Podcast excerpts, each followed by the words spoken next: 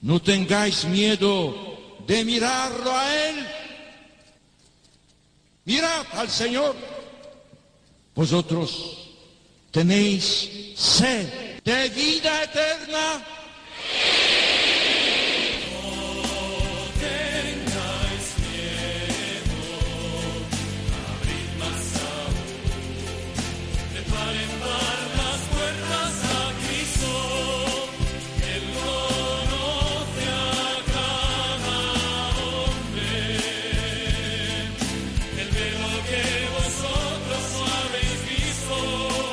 Comienza No tengáis miedo con el padre Juan Francisco Pacheco.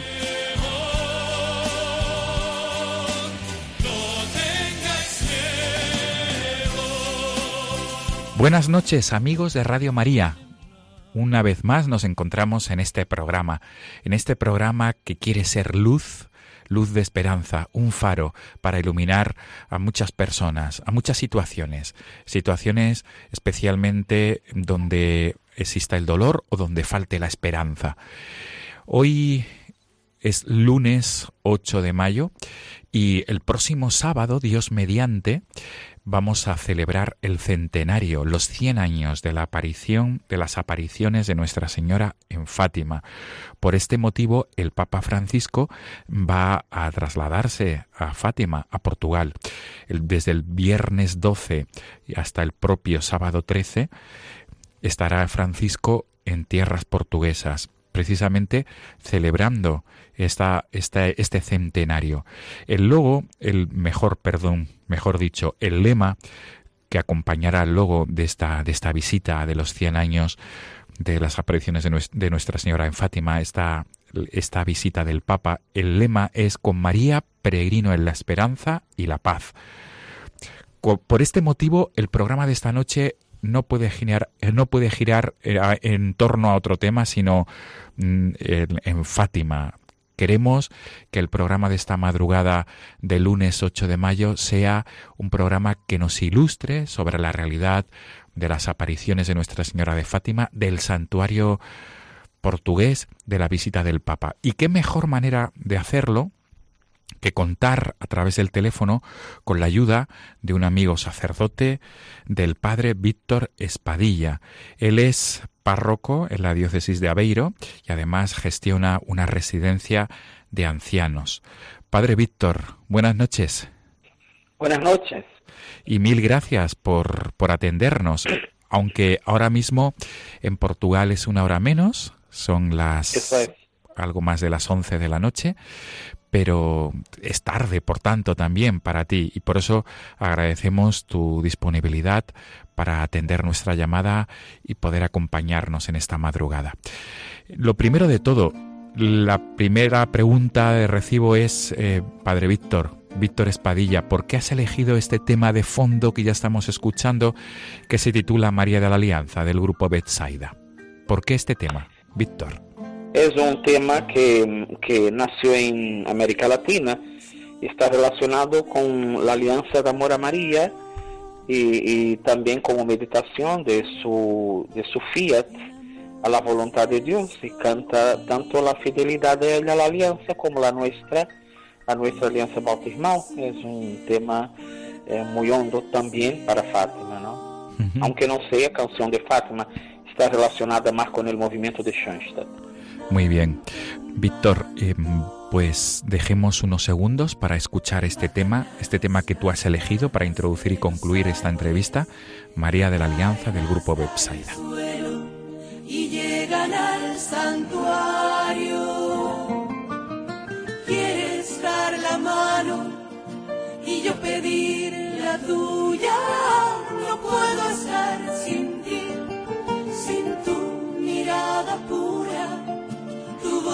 me llena el alma, María de la Alianza, palabra hecha flor. He cambiado todo mi canto.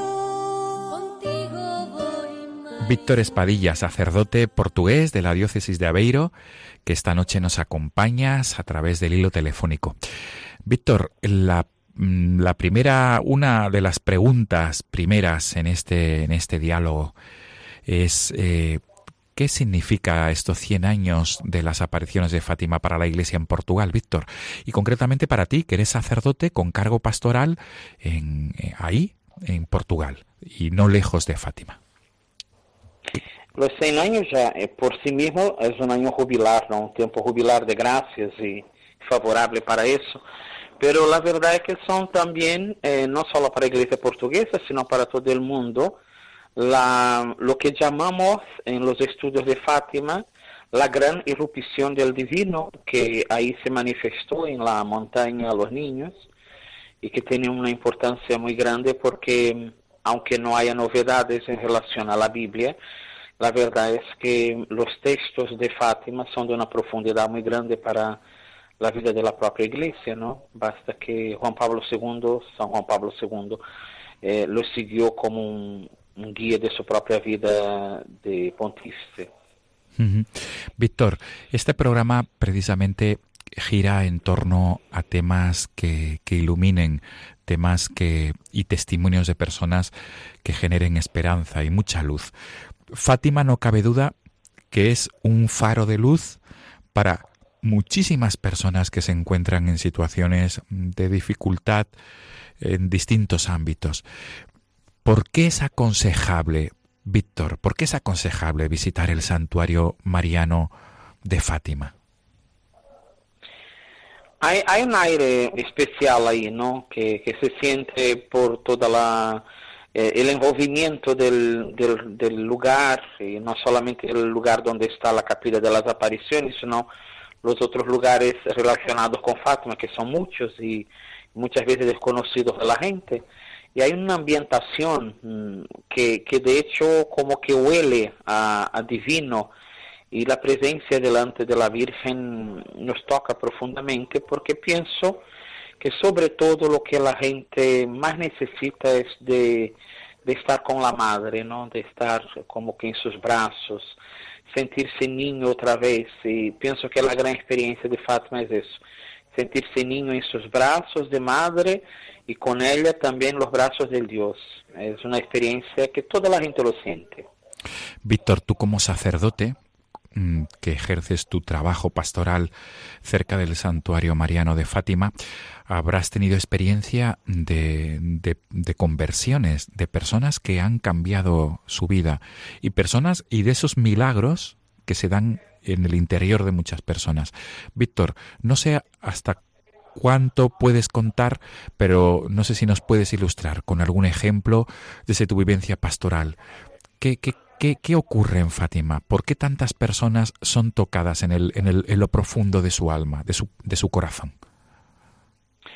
Eh, pienso que lo que ayuda mucho es el vacío que se encuentra afuera, ¿no? Entonces, eh, aunque tú no conozcas la, el mensaje, el hecho de estar allí eh, te ayuda a, a, salir de un poco de este mundo lleno de preocupaciones, de, de desafíos un poco raros y entrar en lo esencial. Y, y se nota de hecho que hay gente que que se siente tocada, se notam as lágrimas em los momentos, não solamente de grandes celebrações, sino também momentos de silêncio.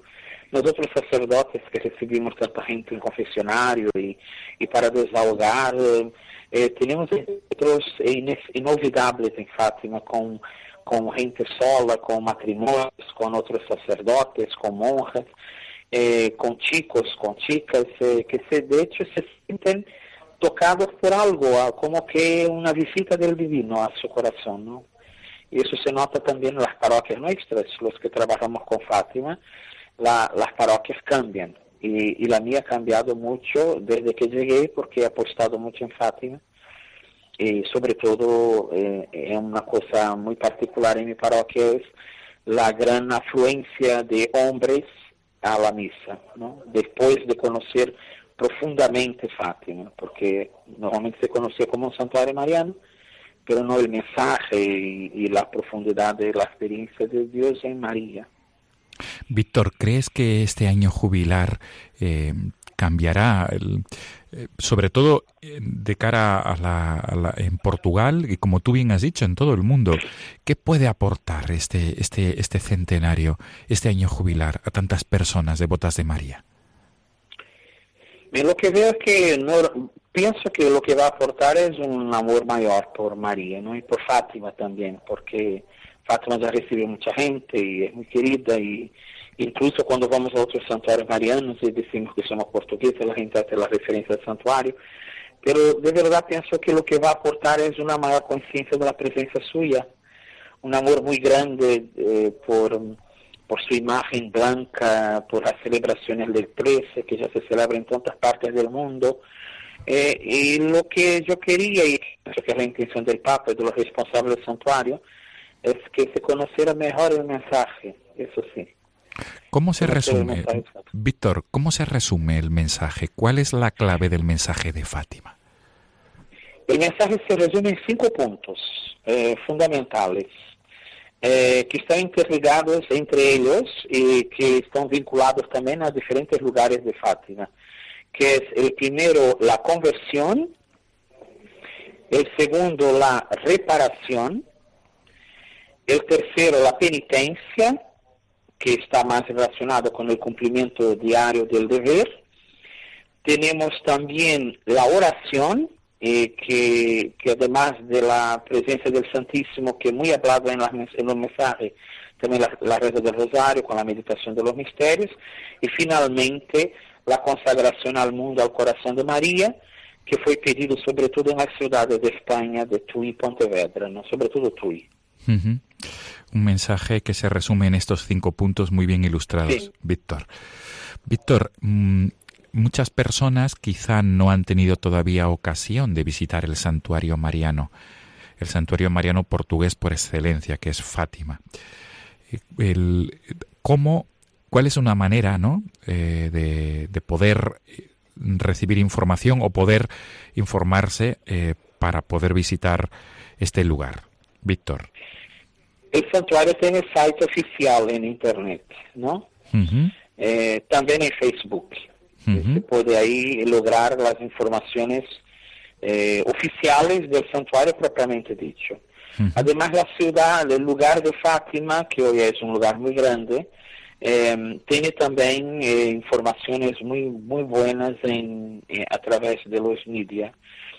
No hay, es muy fácil hoy eh, llegar a Fátima y, y estar en Fátima, aunque tiene que tener cuidado porque los días 13, 12 y 13 los hoteles se llenan muy pronto y algunos con un año de antelación. Así que, sobre todo mayo y octubre. Pero sí, es muy fácil por los- el site oficial del santuario. Te refieres, Víctor, al- a la página web, que es muy fácil buscar, ¿verdad? En cualquier buscador, Santuario de Sí. Fátima en Portugal, y ahí podrán tener más información al respecto. Víctor, ¿cómo está viviendo el pueblo de Portugal la próxima visita del Papa, que será el próximo, este viernes mm, próximo y el sábado? ¿Cómo, cómo vive. Portugal este, este, este próximo encuentro con Francisco?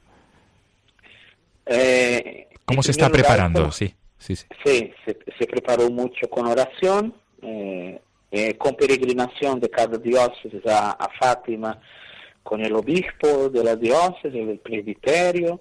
eh, prácticamente todas han ido a Fátima para um, un encuentro ahí de una jornada, de un día, eh, relacionado no propiamente tanto con el tema del Papa que va a venir, sí con él también, pero con el centenario en sí mismo y además con el tema del centenario que no es el tema de la visita del Papa, ¿no? que es queréis ofreceros a Dios. Y con base en esa frase que María dijo el 13 de mayo, eh, es lo que se está desarrollando todo el estudio de Fátima también en las parroquias, con eh, algunas con encuentros, eh, aunque no sea algo muy visible, la gente lo está viviendo con serenidad y sin, sin nada de especial, pero lo que puede ser especial es que se- se- los grupos están yendo y hay formación en las parroquias sobre eh, el esencial del mensaje, eso sí. Muy bien, Víctor. Víctor, eh, ya para ir concluyendo esta, este, este diálogo, esta entrevista, eh, ¿qué mensaje como sacerdote que trabajas cerca del santuario mariano de Fátima, que has tenido ocasión de acompañar a peregrinos como sacerdote portugués, Sí. ¿qué mensaje puedes transmitir a todos los oyentes que en esta noche nos están siguiendo a través de Radio María en España? Y luego posteriormente esto se puede escuchar a través del podcast del programa. Un mensaje de esperanza basado, eh, Víctor, en, en tu experiencia pastoral en Fátima. ¿Qué, ¿Qué mensaje puedes transmitir a todos los que nos están escuchando en esta noche? Eh, lo que yo, yo, lo que yo, yo digo a toda la gente, y hace poco estuvimos predicando retiro en Polonia sobre Fátima también, y, y hay una, una frase de Fátima que es un mensaje en ella misma suficiente para autenticar toda la belleza de Fátima en la vida de la gente. Que el, tre- el 13 de junio, cuando la Virgen se apareció, Lucía estaba muy triste porque su mamá la consideraba mentirosa, le pegaba mucho, había muchas calumnias, eh, sufría mucho Lucía en un mes después de las apariciones. Y la Virgen la miró, eh, le preguntó si sufría mucho. Y Lucía, como yo, tú y otros que sufrimos por otros motivos, dijo que sí, sufría mucho. Y ella, la Virgen dijo frase siguiente, que para mí es la más bonita y más preciosa. Eh, eh, yo nunca te dejaré. Mi corazón inmaculado será tu refugio y el camino que te conducirá a Dios. Y con eso pienso que Fátima habla lo esencial de esperanza para aquel que se siente solo, porque María de aquí está en el corazón de toda la gente, ¿no? Desde luego, María está en el corazón de tantas personas, de muchas personas y especialmente de los que sufren. Desde luego, Víctor. Víctor, estamos escuchando ya de fondo este tema del grupo Betsaida, María de la Alianza, y esto significa que, que nuestra entrevista está llegando a su fin. Te agradecemos muchísimo este tiempo que nos has dedicado, Víctor Espadilla. Espadilla. Eh, no sé si, si como último colofón para, para este diálogo, esta entrevista, no sé si quieres eh, eh, dirigirte de una manera especial a los jóvenes que puedan seguir este programa ahora, repito, o después a través del podcast. No sé, Víctor, si desde tu experiencia pastoral para los jóvenes, ¿cuál sería la clave del mensaje de Nuestra Señora en Fátima? Víctor, por favor. Habló para chicos, eh, habló para jóvenes, eh, encontró, se encontró con niños, ¿no? Eh, un mensaje de una madre muy cerca y que, que quiere sobre todo aclarar el camino que Dios tiene para cada uno, porque eso es posible descubrirlo cuando paramos delante de ella y le preguntamos cómo decir nuestro sí a Dios para ser felices aunque este sí nos traiga lo mismo que a Francisco, a Jacinto y a Lucía.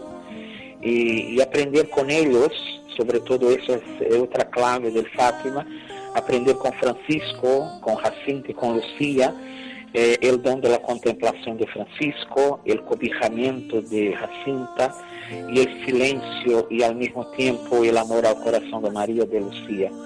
Son jóvenes eh, ellos que hablan para la juventud de todo el mundo. Muy bien, Víctor. Si los oyentes de nuestro programa se dirigen o se van a dirigir en los próximos meses a Fátima, ¿hay algo que no deben dejar de visitar o hay algo que no deben dejar de hacer, Víctor, en estos meses de año jubilar?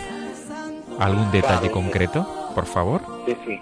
Además de la confesión de la misa y el rosario diario, eh, yo digo que, que visiten el museo, eh, el museo que está bajo la rectoría del santuario, que pienso que se llama eh, Luz y, y- y- y Sombras o Luz y,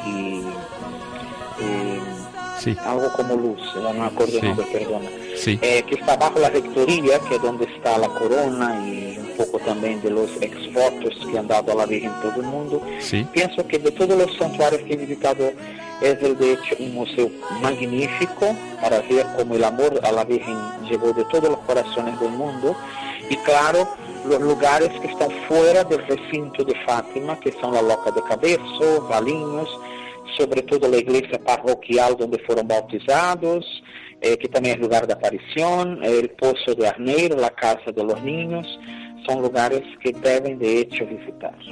Muy bien. Víctor Espadilla, sacerdote portugués que trabaja en dos parroquias en la diócesis de Aveiro y además gestiona una residencia de ancianos.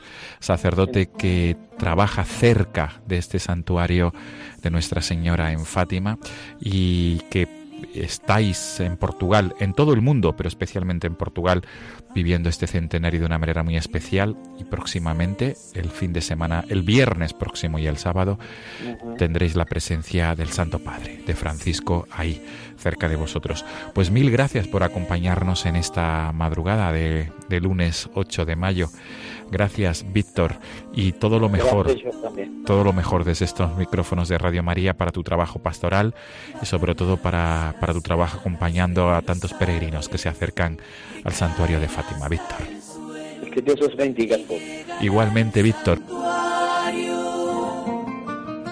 Quieres dar la mano y yo pedir la tuya. Están escuchando No tengáis miedo con el padre Juan Francisco Pacheco.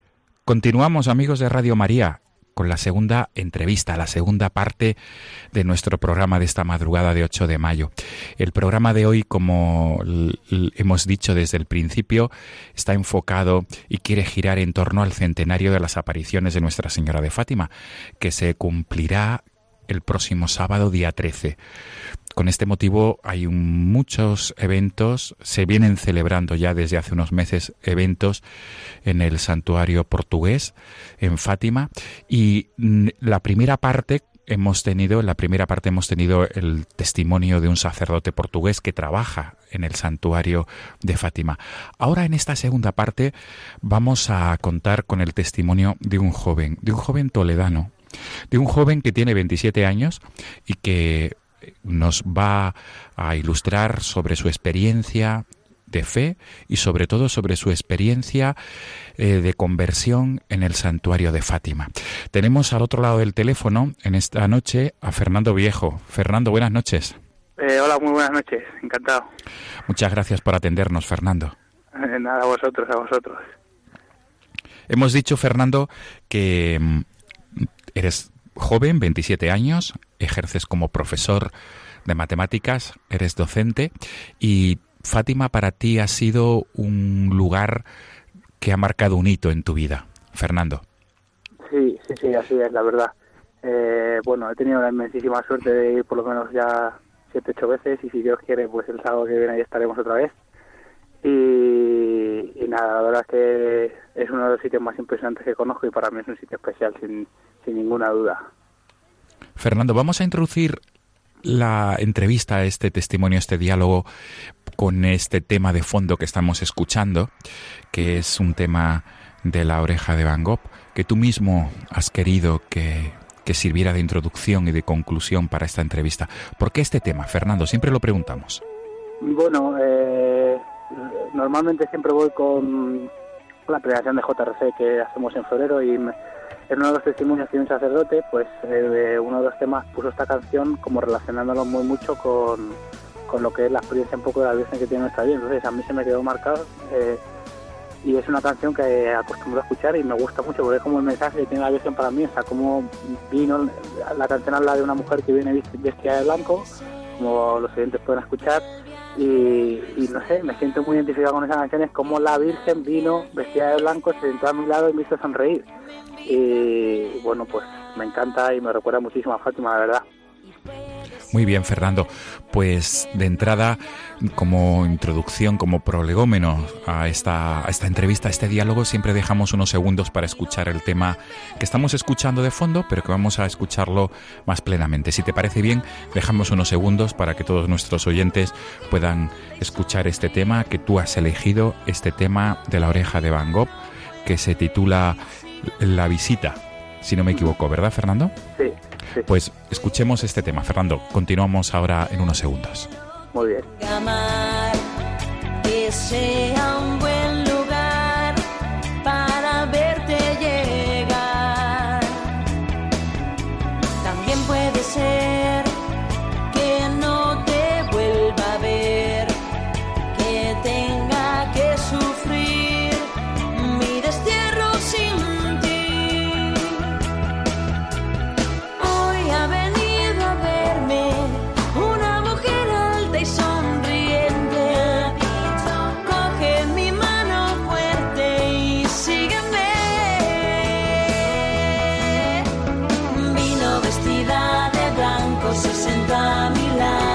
Fernando Viejo, tú eres un joven, como hemos comenzado diciendo, 27 años, que Fátima ha marcado para ti un antes y un después. Vamos a ir eh, poco a poco. ¿Qué, qué, qué se puede resaltar de, de Fernando Viejo? ¿Cómo, ¿Cómo, has vivido tu infancia, Fernando? ¿Cómo, ¿Cómo, has vivido tu fe?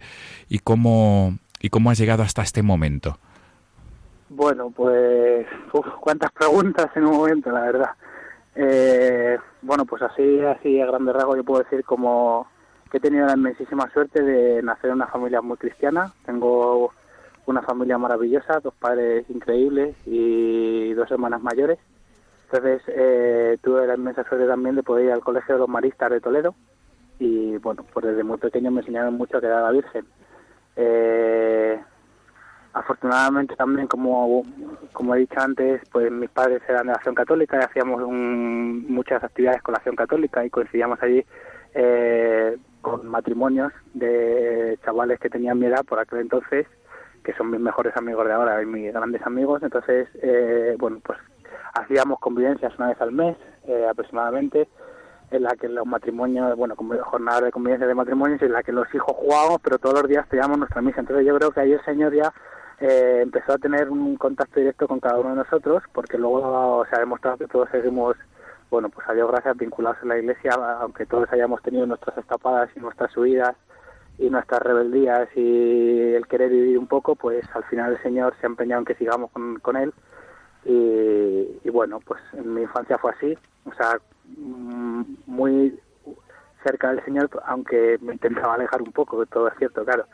Y, y nada, pues eh, así poco a poco fui creciendo y bueno, pues eh, llegué un poco a la adolescencia, a la juventud y aunque yo seguía cerca del Señor, pues eso es como la canción esa que dice eh, cuántas veces siendo un niño te recé y con mi peso te decía que te amaba, pero poco a poco, con el tiempo olvidándome de ti por caminos que se alejan me perdí. Pues bueno, seguía vinculado al Señor, pero también había una parte del mundo que estaba tirando de mí y, y bueno, pues era una lucha de cómo por un como que quien pone una vela a Dios y, y otra por otro lado y, y bueno, pues realmente al final eh, gracias al Dios, gracias a, bueno, pues no sé, eh, a mucha gente, eh, bueno, pues conseguí tirar por el camino del Señor, que realmente pues es el que te da la felicidad, por supuesto.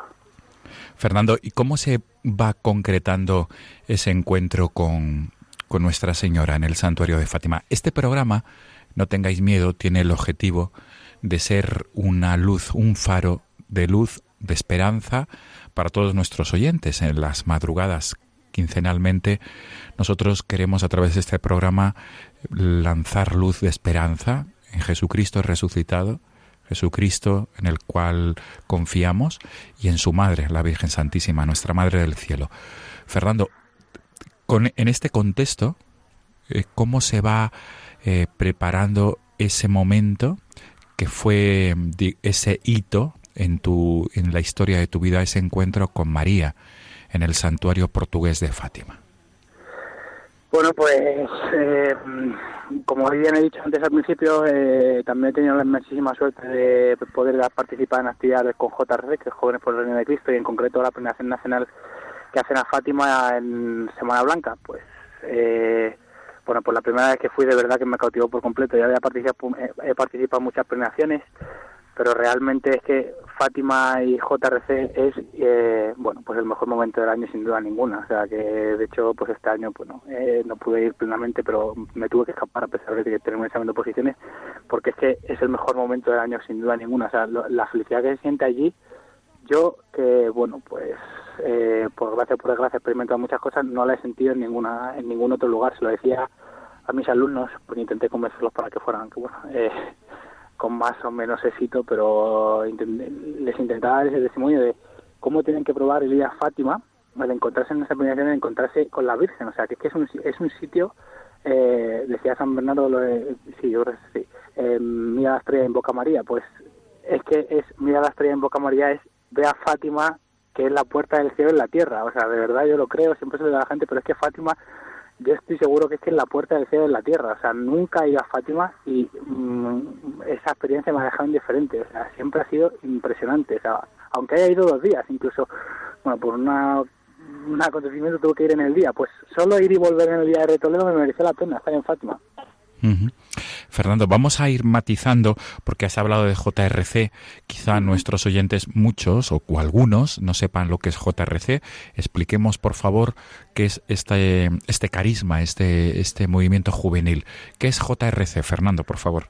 Eh, bueno, JRC, Jóvenes por el Reino de Cristo, que pertenece al movimiento RC del Apostolado de Oración y está, bueno, dentro de RC, pues estaría RC, que es Adultos por el Reino de Cristo, FRC, que sería Familias, y JRC, que sería Jóvenes por el Reino de Cristo. Entonces organizan al año dos encuentros, así como grandes, que son el encuentro de Salamanca en septiembre y el encuentro de Fátima en febrero, eh, al que van familias y al que van jóvenes y también, bueno, al que van adultos también sí. Entonces, bueno, pues este año ya van, creo que son 26 peregrinaciones las que se hacen allí Fátima eh, y van jóvenes de toda España eh, vinculados a, a distintos movimientos, como puede ser Escola, Peregrino de María, eh, bueno, muchos movimientos. Van jóvenes de toda, de toda España, eh, tanto va mucha gente de Barcelona, mucha gente de San Sebastián, mucha gente de Almería, Sevilla, eh, mucha gente de Galicia, cada vez más gente de Castellón, mucha gente de Madrid, de Toledo, de Talavera, eh, bueno, de todos puntos de la geografía nacional. Y, y entonces es lo que te digo, que organizan una peregrinación a Fátima, que de verdad, si hay algún joven que duda, y, pues que, se- que reserve ya eh, para ir el año que viene porque porque merece la pena. O sea, es verdad que hace mucho frío, yo no voy a engañar a nadie, hace mucho frío, pero pero es un calor especial el que se siente allí, ¿eh? de verdad. Van 780 jóvenes, 800 jóvenes, eh, bueno, muchos jóvenes, y a veces llueve, a veces hace, bueno, siempre hace frío, pero pero todavía no conozco a nadie que haya ido y no le haya gustado. Y eso lo digo de verdad. Desde luego. Es- Esta, esta peregrinación de la que hablas y que para ti ha significado mucho en tu vivencia de fe, esta peregrinación se organiza, como bien has dijiste hace unos minutos, en la Semana Blanca, es decir, en los días previos al comienzo de la cuaresma, en esos días que conocemos como la Semana Blanca o los días de receso escolar, ¿verdad? Eh, antes de- del miércoles de ceniza. Situándonos entonces, Fernando, aquí en digamos en, e- en una de estas peregrinaciones es donde tú tienes ese encuentro o ese momento que cambia tu vida, ¿no? ¿Cómo fue, Fernando? Porque de eso se trata, de ayudar a nuestros oyentes a, a que, a que tengan confianza y sobre todo el que acudan a nuestra Madre del Cielo. ¿Cuál es tu consejo contándonos tu vivencia, por favor? Bueno, pues eh, la primera vez que fui a Fátima yo tuve la suerte de consagrarme, de hacer la consagración a María. Eh, de verdad que ese momento fue el momento más especial de mi vida. O sea, parece que, no sé, o sea, yo soy, soy consciente, no soy una persona como muy para esas cosas como muy sentimental y siempre me, siempre me ha costado mucho, el, o sea, yo no me suelo emocionar en las misas ni llorar mucho en las misas ni nada, de verdad. Pero sin embargo en ese momento fue como el momento de mayor felicidad era como no sé, o sea, tuve un momento como, bueno, pues eso, pues una consolación muy grande que tuve que me regaló el Señor en Fátima, que fue esa consagración, ¿no? Eh, realmente no era consciente, y suena un poco feo decirlo, de lo que era consagrarse, pero era que cuando tú te consagras a la Virgen es que tú te estás entregando como esclavo a ella. Eh, pues eso, os entrego en calidad de esclavo eh, mi presente, mi futuro, etcétera, todo. Y que eres un caballero de la Virgen. Entonces, bueno, pues fue como un momento impresionante, un regalo sin dar nada, porque es que me, tuve ese regalo realmente a cambio de nada, de una oración allí, de una entrega. Eh, fue un momento impresionantemente especial. Luego, como bien he dicho, pues por circunstancias de la vida, eh, bueno, pues es cierto como que tuve ahí una lucha un poco de querer y no poder, querer seguir cerca del Señor plenamente, pero no hacerlo. Y bueno, pues la consagración a María se va re- renovando año a año eh, y luego ya se hace la consagración perpetua. Bueno, yo como por una parte, como bien he dicho, seguía cerca del Señor, pero por otra parte seguía lejos y pues no renovaba porque, bueno, porque no me estaba en condiciones de renovar. Entonces tenía ahí una lucha interior muy fuerte, muy dura, que, bueno, pues como he dicho, pues eh, el Señor es grande y la gente de la iglesia es increíble y, bueno, pues entre unos y otros al final me ayudaron y, y en uno de los Fátimas, en el último, bueno, varios años después, me acuerdo que un sacerdote dijo una frase impresionante, la Virgen de Agosto, eh, bueno, que, que yo volví a sentir esa misma sensación o ese mismo momento de gozo y de, de consuelo que, que sentí en, la primera, en aquella primera consagración. Y, y bueno, pues ese de, no tengan miedo, eh, yo estoy aquí, estoy, yo estoy, eh, no estoy aquí que soy tu madre, sentí ese en Fátima, no estoy aquí que soy tu madre. Bueno, pues al volver de Fátima tomé la decisión que te, bueno, eh, ejecuté esa decisión que, que tenía que haber tomado hace ya mucho tiempo y que ya la conseguí gracias a la fuerza esa que recibí en Fátima.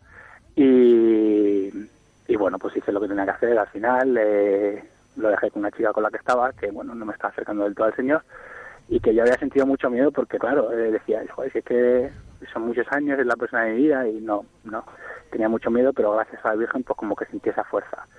Y, y bueno, pues de verdad que ha sido un regalo, fue un regalo incre- increíble. Y al año siguiente conseguí renovar eh, la consagración con un sacerdote amigo mío.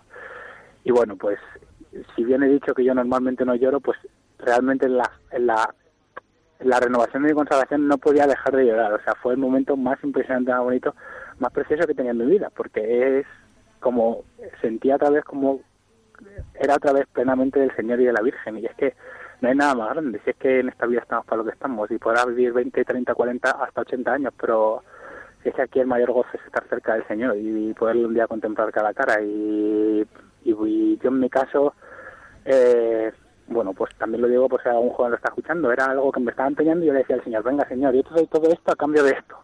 Y veía como el Señor no quería eso. Y decía, venga Señor, también te doy esto y esto y esto a cambio de esto. Y veía como el Señor no quería eso que yo le estaba diciendo y me decía, pero sí, está muy bien todo lo que me estás dando con tu mano izquierda, pero es que no quiero lo que tienes en la mano derecha. Pero no lo quiero no por ti, sino por, vamos, no por mí, sino porque no te está haciendo bien a ti. Y, y yo seguía diciendo, venga señor, que lo que tengo en la mano derecha que está muy bien, por favor, venga, no sé qué. Y, y como el señor y la Virgen me decían, pero si es por ti. Y ya una vez, ya, o sea, en ese Fátima, que tuve la plena, la plena conciencia de que realmente el señor no lo hacía por él, sino por mí, porque no me estaba haciendo bien, pues cogí la fuerza suficiente de la Fátima para dejar eso y, y es que es mil veces mejor. O sea, fíjate, o sea, sé de quién me he fiado. Al final, cuando coges la fuerza de la Virgen, te vuelves a agarrar de su mano, pues obviamente luego volverás a pecar, eh, volverás otra vez a tener momentos malos con, pues como en toda relación, pero, pero, pero ya una vez que ya has dicho, no señor, es que soy tuyo, es que madre, es que soy tuya, eh, bueno, pues la vida es maravillosa, desde luego, y es así. Muy interesante, Fernando, este testimonio. Precisamente has hablado de, del noviazgo cristiano y, para ti fue muy importante la, la fuerza y la gracia de, de ese encuentro con María en Fátima para acometer esa decisión que no fue fácil. Has- No. nos, nos has hablado que tenías un noviazgo y que ese noviazgo no te acercaba, no te centraba ¿no? en la vida de fe, en la vida en Cristo. Es así. Fernando, y no cabe duda que la, la figura del- de, nuestra Madre, la Virgen María, en su advocación de Fátima, para ti fue clave, ¿verdad? Fue clave para tomar esa decisión de, de, de seguir, eh, diga- digamos, un noviazgo mm, acorde a con Jesucristo, digamos, un, un- un noviazgo eh, mm, plenamente eh, mm, lleno de fe y en, en todos sus aspectos, ¿verdad, Fernando? Sí, por supuesto, o sea, está clarísimo. O sea, cuando digo que Fátima es especial, es porque es especial de todas maneras, de verdad. O sea, no lo digo porque quede bien decirlo, no, es que también lo digo, se lo decía a mis alumnos, o sea, los milagros que, ha- que han sucedido en Fátima, como sea lo del 13 de mayo de, no sé, me acuerdo del año del 80, y- 82, no sé cuál fue, no, bueno, en el año 80 y pico que contra el atentado del Papa, que claro, o sea, qué milagro más evidente que... Eh, sí, el día 81, de sí. Del 81, ¿no? Sí, 13 de Eh, mayo. Qué milagro más evidente que el día de Fátima, eh, el Papa, el obispo vestido de blanco, de, de blanco contra el que iban a atentar, jolín, vaya, eh, es que la gente quiere milagros y luego cuando se los dan no, no- los escucha, pero pero ya no solo con milagros que le suceden al Papa, sino los milagros que, que, que puedes tener eh, cada uno en su vida personal, como en mi caso. O sea, yo es que he vivido un milagro y es un milagro de que cuando te fías del Señor y cuando te fías de la Virgen, pues pues todo va bien. Y cuando no te fías pues no va bien ya está. Es que es así. Y, y esos milagros eh, son unos milagros personales que, que, mayor milagro es que te lo esté diciendo la Virgen allí directamente. O sea totalmente.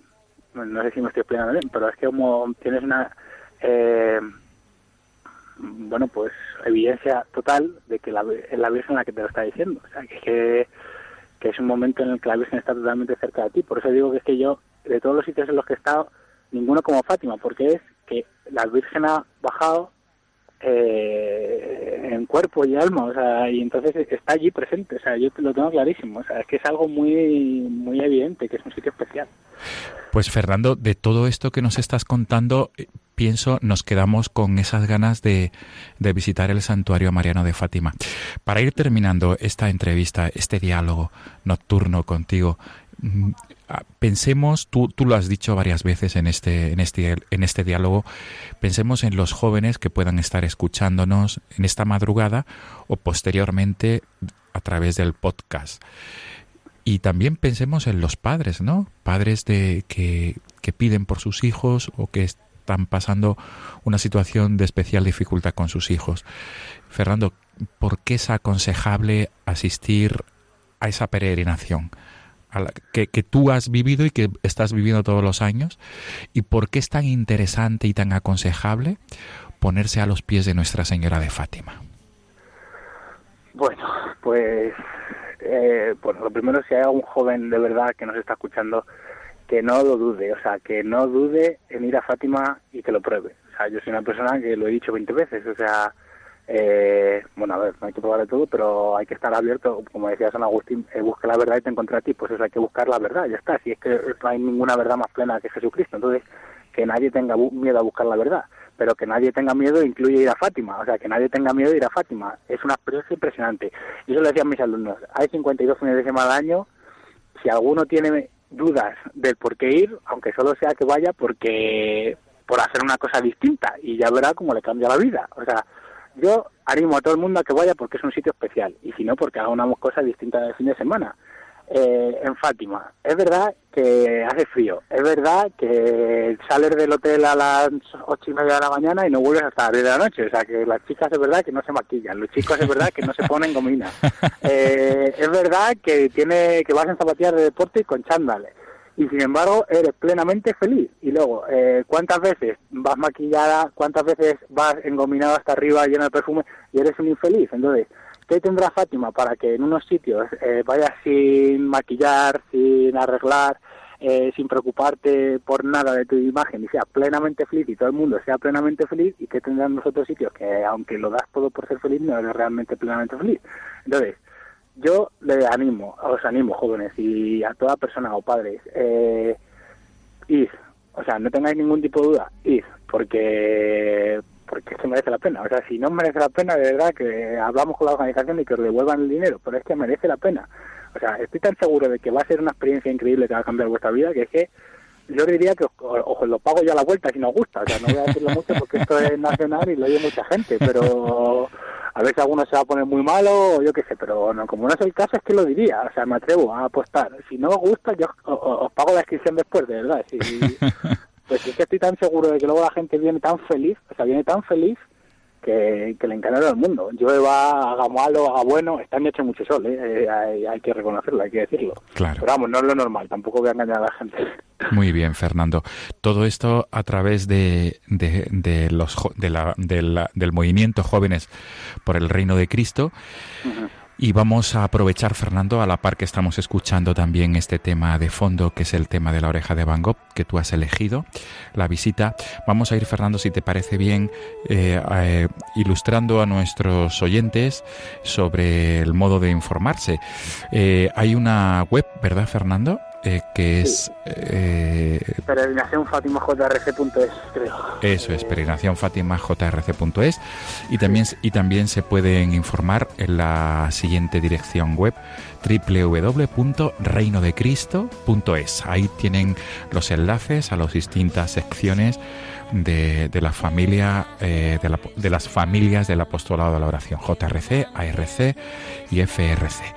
Pues Fernando Viejo, decimos que estamos escuchando de fondo este tema, la visita de la oreja de Van Gogh, con la cual, con el cual hemos introducido y estamos concluyendo este diálogo, esta entrevista nocturna contigo. Mil gracias Fernando por atendernos y mil gracias también por ese mensaje de esperanza que has transmitido, especialmente a los jóvenes desde tu vivencia de fe, a los pies de la Señora, a los pies de Nuestra Señora de Fátima. Hasta pronto, Fernando. Venga, un abrazo. Un luego. abrazo. Buenas noches. Adiós. Buenas noches. Puede ser que el cielo tenga mar. Están escuchando No tengáis miedo con el padre Juan Francisco Pacheco. Amigos de Radio María, concluimos nuestro programa de, de esta madrugada, de esta madrugada de 8 de mayo. Nos volveremos a encontrar, Dios mediante, el próximo 22 de mayo, en la madrugada del 21 al 22 de mayo. Como siempre, les dejamos la dirección de correo electrónico del programa, que es la siguiente, no tengáis miedo, arroba radiomaria.es. Repito, no tengáis miedo, todo en minúscula, arroba radiomaria.es. A través de esta cuenta de correo electrónico pueden trasladarnos sus dudas, preguntas, sugerencias o cualquier, cualquier aportación que ustedes quieran indicarnos. Mm, Que celebremos y que vivamos todos este mes de mayo muy unidos a Nuestra Señora y especialmente a Nuestra Señora de Fátima, porque estamos viviendo el mes dedicado a ella. Nada más amigos, nos volvemos a encontrar en 15 días. Hasta entonces.